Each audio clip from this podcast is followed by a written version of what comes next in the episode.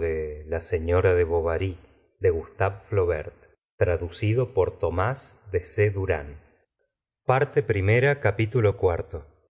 Los convidados llegaron temprano en sus coches tilburys char avans de dos ruedas viejos cabriolets sin capota faetones con cortinas de cuero y los jóvenes de los pueblos próximos en carretas en las cuales iban de pie en hilera sosteniéndose en las bandas para no caer las duras sacudidas.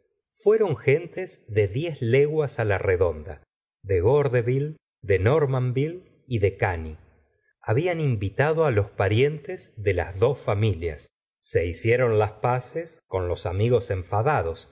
Se había escrito los conocimientos perdidos de vista desde larga fecha de vez en cuando se oían chasquidos de látigo en la otra parte del valle. La barrera se abría en seguida y un tilburi entraba galopando hasta el primer peldaño del portal. Se detenía en redondo y vaciaba su carga que salía por todos los lados rozándose las rodillas y estirando los brazos. Las señoras llevaban gorro y vestían la moda de la ciudad cadenas de reloj de oro pelerinas de puntas cruzadas en la cintura pañoletas de color prendidas la espalda con un alfiler que les dejaba al descubierto el cuello por detrás. Los chiquillos vestían como sus papás parecían incomodados con sus trajes nuevos. Muchos hasta estrenaron aquel día el primer par de botas de su vida y se veía al lado de ellos sin decir una palabra con el vestido blanco de la primera comunión rehabilitado por la circunstancia alguna jovencita de catorce dieciséis años su prima su hermana mayor sin duda sonrosada asustada los cabellos grasientos de pomada rosa y con grandes temores de ensuciar los guantes. Como no había bastantes mozos de cuadra para desenganchar los caballos los señores arremangaban sus brazos y lo hacían por sí mismos. Según su posición social diferente llevaban levita redingot americana chaqués levitas buenas rodeadas de toda la consideración de una familia y que no salían del armario más que en las solemnidades. Redingots de grandes faldones flotando al viento de cuello cilíndrico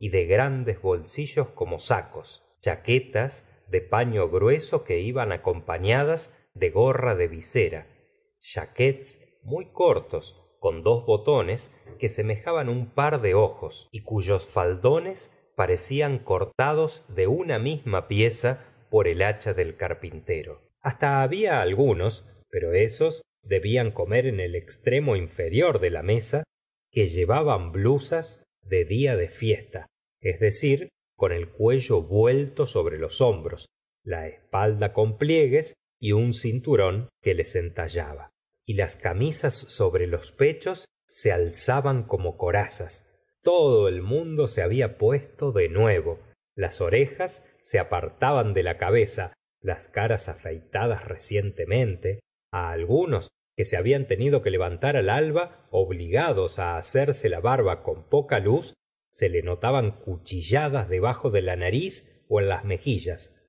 rozaduras redondas y del tamaño de una moneda de dos francos y que el aire durante el camino había inflamado lo cual manchaba de placas rosas todas aquellas carnosas y blancas caras de satisfacción. Como la alcaldía se encontraba una media legua de la hacienda se dirigieron pie y pie volvieron una vez terminada la ceremonia en la iglesia.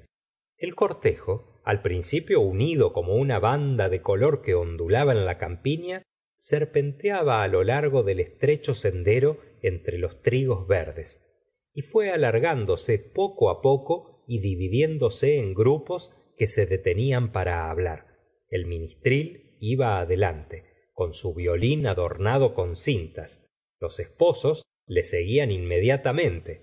Los parientes los amigos todos mezclados después. Y por último los niños que se divertían arrancando granos de avena y jugando entre ellos sin que se les viese.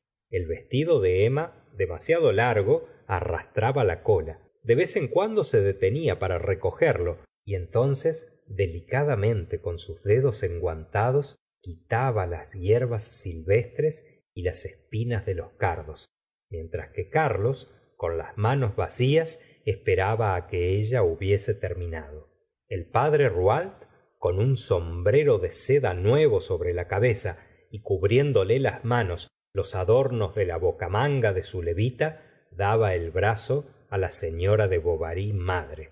En cuanto m bovary padre despreciando en el fondo toda aquella gente vestía un redingot con una hilera de botones de corte militar y dirigía galanterías de cervecería una campesina rubia que saludaba se ruborizaba y no sabía qué decir. Los demás acompañantes hablaban de sus negocios se hacían muecas y bromas por la espalda excitando de antemano la alegría y aprestando el oído se distinguía continuamente el crin crin del violinista que seguía tocando en medio del campo. Pero cuando advirtió que la comitiva se había quedado atrás se detuvo á tomar aliento dio resina al arco con objeto de que las cuerdas sonaran más y después continuó su camino subiendo y bajando el mástil del violín para marcar mejor el compás. El ruido del instrumento hacía volar de lejos los pajarillos. En el sotechado donde se colocaban los carros se dispuso la mesa. Sobre ella se veían cuatro lomos de vaca seis fricasés de pollo ternera en cazuela tres gigots y en medio un hermoso cochinillo asado rodeado de cuatro morcillas con hacederas. En los ángulos se encontraba el aguardiente en garrafas. La sidra dulce en botellas hacía subir su fermento espeso hasta los tapones y todos los vasos antes habían sido llenados de vino hasta los bordes. Grandes fuentes de crema amarilla que fluctuaban al menor choque de la mesa presentaban dibujadas sobre su superficie unida las iniciales de los recién casados en arabescos sin igual. Se había hecho venir un pastelero de ivetot para las tortas y los dulces. Como era la primera vez que ejercía en el país había querido esmerarse y los postres él mismo llevó un plato montado que causó profunda admiración. En la base había un cuadrado de cartón azul que figuraba un templo con pórticos columnatas y estatuitas de estuco alrededor en los altares constelados de estrellas de papel dorado. En el segundo cuerpo se hallaba un castillejo hecho de pastel de saboya rodeado de pequeñas fortificaciones de naranja almendra pasas y últimamente sobre la plataforma superior que era un prado verde se veían rocas con lagos de confitura barcos de cáscaras de avellana y un amorcillo balanceándose en una cuna de chocolate cuyos adornos los formaban dos capullos de rosas naturales guisa de bolas en lo más alto. Se comió hasta la noche. Cuando se cansaban de estar sentados iban dar un paseo por el patio á jugar una partida en la granja y después volvían la mesa. Algunos hacia el fin se durmieron y roncaban. Pero la hora del café volvió la animación. Comenzaron las canciones se hicieron juegos de fuerza se levantaron pesos. Hubo quien se sostuvo sobre el pulgar. Se probó de levantar las carretas sobre los hombros. Se dijeron frases de color subido. Se besaba á las señoras por la noche la hora de partir los caballos repletos de avena hasta las narices apenas si podían entrar en los varales piafaban se encabritaban las guarniciones se partían y sus dueños juraban se reían y toda la noche la claridad de la luna por los caminos del país se vieron cabriolés que corrían vertiginosamente saltando por los baches del camino pasando por encima de los montones de piedra machacada aproximándose los desmontes con mujeres que echaban el cuerpo fuera del carruaje para coger las riendas. Los que se quedaron en los bertaux pasaron la noche bebiendo en la cocina. Los niños se habían dormido sobre los bancos. La desposada había suplicado á su padre que le ahorrase las bromas de costumbre. No obstante un primo suyo mariscador que hasta había traído como presente de bodas dos lenguados comenzaba echar un chorro de agua de su boca por el ojo de la llave cuando el padre rouault llegó oportunamente para impedirlo y le explicó que la posición seria de su yerno no consentía semejantes inconveniencias el primo sin embargo se contuvo de mala gana. En su interior acusó al padre rouault de orgulloso y fue reunirse en un rincón con otros cuatro cinco invitados que habiendo dado la casualidad de que en la mesa les tocaron los peores pedazos se quejaban de que se les había servido mal criticaban su huésped y con palabras veladas deseaban su ruina la señora de bovary madre no había abierto la boca en todo el día. No se le había consultado ni sobre el traje de la nuera ni sobre el programa del festín y retiróse temprano. Su esposo en vez de acompañarla envió por cigarros san víctor y fumó hasta el día bebiendo grogs al kirsch mezcla desconocida la reunión y que fue para él como la fuente de una consideración más grande aún. Carlos no era de temperamento alegre y no había brillado durante la boda. Contestaba de una manera muy mediocre las gracias epigramas frases de doble sentido cumplimientos y desenvolturas que todo el mundo creía tener obligación de dirigirle desde que el potaje fue servido.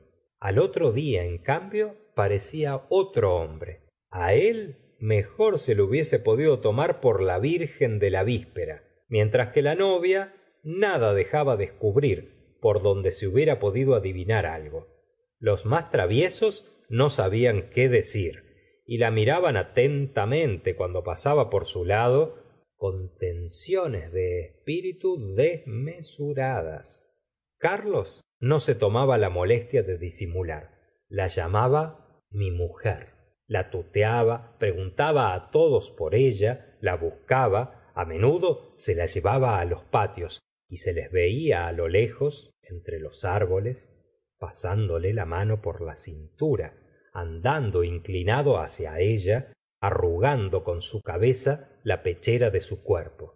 Dos días después de la boda se fueron los esposos porque carlos causa de sus enfermos no podía estar más tiempo ausente. El padre rouault les hizo llevar en su cabriolé y les acompañó hasta varsouville allí besó su hija y volvióse su casa. Cuando hubo dado unos cien pasos detúvose para mirar hacia atrás y viendo al carruaje que se alejaba entre una nube de polvo exhaló un profundo suspiro. Después se acordó de su boda los días pasados el primer embarazo de su mujer también estuvo él muy contento el día que se la llevó de casa de sus padres la suya. La grupa los dos trotando el caballo sobre la nieve pues era por navidad y el campo estaba todo blanco. Ella se sujetaba él con un brazo y en el otro retenía una canasta. El viento agitaba los largos encajes de su tocado que algunas veces le llegaban la boca y cuando él volvía la cabeza veía cerca de sí sobre su hombro un rosado semblante que sonreía silenciosamente bajo la cabellera de oro que el gorro ocultaba.